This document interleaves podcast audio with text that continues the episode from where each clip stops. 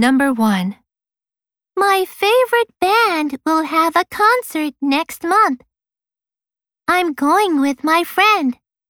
I have a lot of their CDs and often listen to them.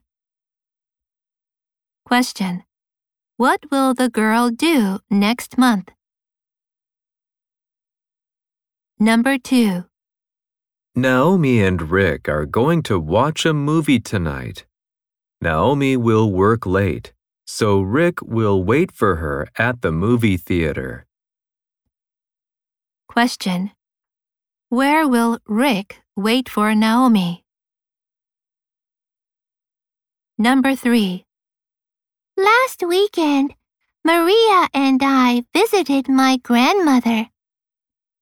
My grandmother made us a cake, and we ate it together.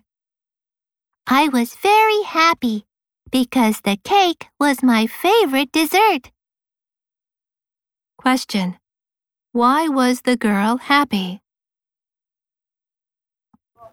Number 4.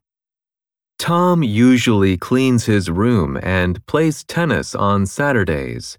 But last Saturday, he studied for a test all day. Question. What did Tom do last Saturday? Number 5.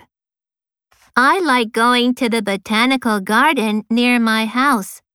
I can see many flowers and take pictures of them. I like the tulips the best. Question. What is the girl talking about?